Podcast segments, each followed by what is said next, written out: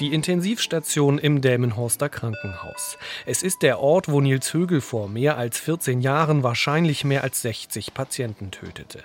Die Räume sind dieselben. Neun Patientenzimmer angeordnet um einen offenen, ovalen Bereich in der Mitte.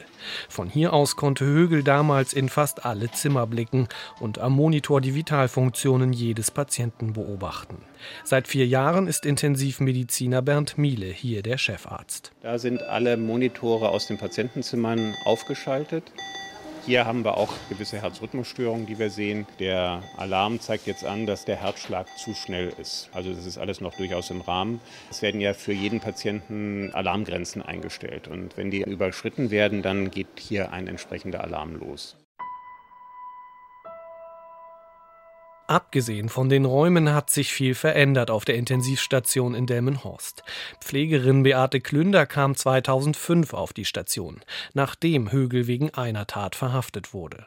Inzwischen leitet die 52-Jährige den Pflegebereich. Das Miteinander auf Stationen hat das sicherlich insofern verändert, dass man aufmerksamer miteinander umgeht, den einzelnen Kollegen gegenüber und da auch vielleicht eher bemerkt, wenn jemand ein Problem hat und vielleicht Rückhalt braucht. Den Patienten gegenüber hat es insofern verändert, dass ich ganz unbewusst manchmal dem Patienten mehr erkläre, was ich tue einfach um ein sicheres Gefühl zu schaffen. Aber auch die organisatorischen Abläufe sind längst andere. Zum Beispiel die Medikamentenausgabe. In einem gekühlten Raum am Ende der Station lagern hunderte Packungen. Die Intensivpfleger können zwar weiter Arzneimittel entnehmen, aber nicht mehr wie damals selbst nachbestellen, so Chefarzt Miele. Es kommt mehrfach in der Woche jemand von der Apotheke und füllt die Medikamente auf. Bei Auffälligkeiten bekommen wir eine Rückmeldung der Apotheke, warum gibt es jetzt einen hohen Verbrauch von Medikament XY. Vorher gab es natürlich auch eine Überwachung. Die Medikamente sind dann angefordert worden, dafür gab es einen Freigabecode. Diese Umstellung, dass jetzt die Medikamente durch die Apotheke hier kontrolliert werden, das ist neu. Zusätzlich prüft ein Stationsapotheker regelmäßig, welche Medikamente den Patienten verabreicht werden und ob es damit Probleme gibt. Und wenn ein Patient verstirbt, begutachtet ein externer Rechtsmediziner nicht nur nur die Leiche, sondern auch Krankheitsverlauf und die Akten zu jedem Sterbefall.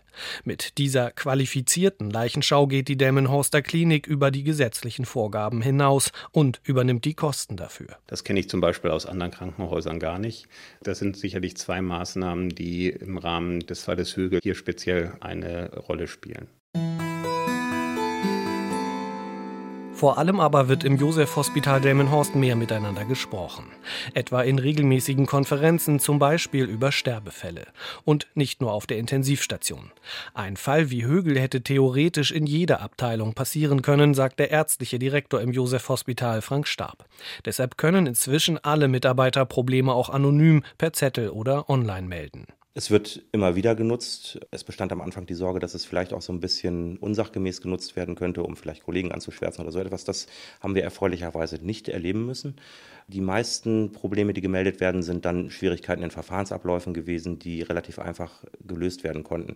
So ein System kann auch hilfreich sein, wenn man erkennt, dass beispielsweise ein Kollege überlastet ist und vielleicht an der Stelle ähm, Hilfe geboten wäre. Der ärztliche Direktor im Josef-Hospital Demmenhorst ist sich ziemlich sicher. Durch viele Maßnahmen und vor allem eine andere Gesprächs- und Fehlerkultur könne sich ein Fall Högel heute so nicht wiederholen.